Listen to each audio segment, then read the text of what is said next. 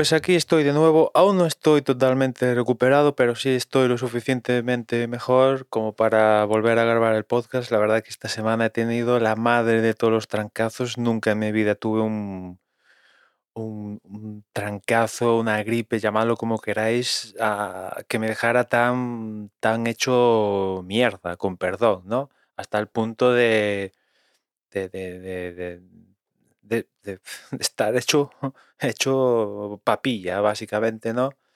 Eh, a lo largo de los años sí que he tenido resfriados y tal, y, alguna vez he grabado el podcast con la voz un poquito tomada, perjudicada y tal, pero eh, lo que me sucedió a principios de semana sobre todo era que no, no, es que me dolía al hablar, básicamente, ¿no? El caso es que, bueno, lo peor ya ha pasado, vamos a acabar de recuperarnos y de, de entrada vamos a empezar a, a recuperar eh, lo habitual que es también grabar e- el podcast. El caso es que vamos a empezar por cosas gordas. Una de ellas es Apple Vision Pro, ¿no? Hoy os voy a contar mi opinión de, de Apple Vision Pro, que básicamente es que tecnológicamente hablando, desde ese punto de vista, me parece que es un flipazo. O sea, yo no le puedo poner ningún pero a ese aspecto. Son la leche. El dispositivo en sí también visualmente de diseño también me gusta. O sea que en cuanto a la tecnología, ahí no le pongo ningún, ningún pero. Ahora bien, ¿qué se hace con esa tecnología? Es ahí donde ya le empiezo a poner peros, porque cuando en el, en el vídeo enseñan al padre darle al botoncito para grabar la escena de sus hijas ahí jugando no sé qué, y tiene delante de su cara las gafas puestas y está grabando el, evento, digo, ostras, esto me está recordando a Black Mirror. He tenido una... Lo primero que se me vino a la cabeza fue Black Mirror. Eso sumado al tema de los ojos que, que se muestran en la pantalla esta que hay exterior, digo, esto, si me dices que es un capítulo de Black Mirror, me lo creo perfectamente. Hay cosas que mm, a mí no me acaban de encajar y este producto tiene sus usos, no me cabe duda, pero lo encuentro, es un producto demasiado individualista, ¿no? También otro aspecto que, que, quiero ver cómo funciona es cuando interactúan varios Vision Pro, porque eh, em, eh, en los vídeos que he visto, al menos, estaba una persona con las gafas y ya está. Pero ¿qué pasa si hay dos personas en la misma sala con las Vision Pro? ¿Qué sucedería en ese caso? ¿Qué pasa si te llaman por FaceTime desde otro Vision Pro a otro Vision Pro? ¿Qué pasa? ¿Que los que interactúan son los avatares estos que se crean? Es que ya nos ponemos en un mundo raro, raro, la verdad, ¿eh? Y, no me gustaría llegar a e- ese momento donde, donde la humanidad se va a la mierda en favor de, de- la tecnología, que es impresionante y no... Y por ejemplo, la grabación del evento en 3D este de, del padre con sus hijos, me parece mm, horrible que el padre tenga las gafas y le dé al botoncito y, se pierda el estar con sus hijas y tal por grabar, ¿no? Pero eh, después eh, lo que es el vídeo en sí, seguro que debe ser acojonante, las sensaciones deben ser brutales, no me cabe duda, pero el hecho en sí de, de- de- tener las gafas tal y, y- que tus hijos, hijas te miren, hola papá, no sé qué, y tengas el, el tocho en, en la cara, a ver, somos humanos. eh, joder, yo... eh, esta cosa mm, no me acaba de convencer, ese aspecto no me acaba de convencer. Y después lo que os decía de, de qué pasa cuando interactúan varias Vision Pro, ya sea a distancia o en, físico, ¿qué pasa? Eh, va, a llegar ese momento de... Es que, en fin, hay aspectos que, que, no sé si... Imagino que Apple Store, pues, es- esto llevan trabajando en ello la repanocha de años.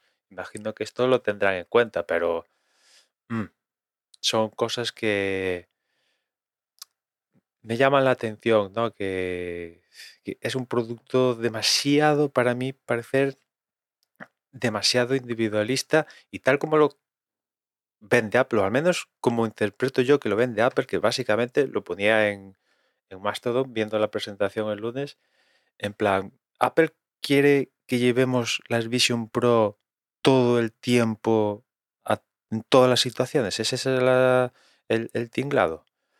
Porque si me dices, no, ponte la Vision Pro para ver una peliculita. Vale, ponte la Vision Pro cuando quieras jugar. Vale, un ratito tal, perfecto. Pero ponte la Vision Pro todo el rato. Que vas a poder ver todo el mundo, como son realidad aumentada, virtual, la combinación de todo esto. Tú te la pones todo el rato y ya después eliges si quieres un escenario donde hay realidad aumentada, si quieres donde hay una, mm, una más realidad virtual, donde hay una mezcla de las dos. Eh, ostras, yo creo que todo el rato con, con, con el cacharro, esto es un aspecto que, que me preocupa. Aparte que, volviendo a la tecnología, de momento la batería del cacharro son dos horas, por lo que he leído, ¿no? O sea, y si quieres ver una peli, lo vas a tener ju- justo, justo para ver la, la película. Y no sé si, si, si aguantarías dos horas. Seguro que son comodísimas, pero no sé si aguantar dos horas con una cosa en, en la cabeza. mm. Después hay otra cosa que me llamó que no comentaran nada, o al menos yo no vi ningún vídeo. Tema ejercicio, teniendo en cuenta que tienen toda esta movida de Apple Fitness y tal. En ningún momento se relacionó con la Vision Pro. No sé si es que se lo guardan o, no piensan en ello, pero me llamó la atención, la verdad, que el aspecto ejercicio no formara parte de uno de los puntales de las gafas. Bueno, ahí queda. Y, ¿y qué más? O sea, eh, después precio, pues bueno, es Apple. Mm, Yo evidentemente no, o sea, no voy a pagar 4.000 euros en un cacharro, o sea, salvo que me toque el euro millón, después no lo voy a desembolsar ese dinero.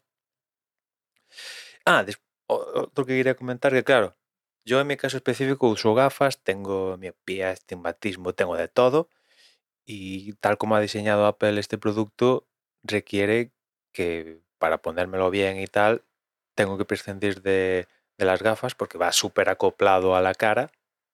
Y la solución de Apple es eh, adherir unas lentes firmadas por Carl Zeiss, eh, adaptadas a lo que tengas tú, que se, que se imantan a, a la gafa y te lo pones todo este cacharro y perfecto, ¿no?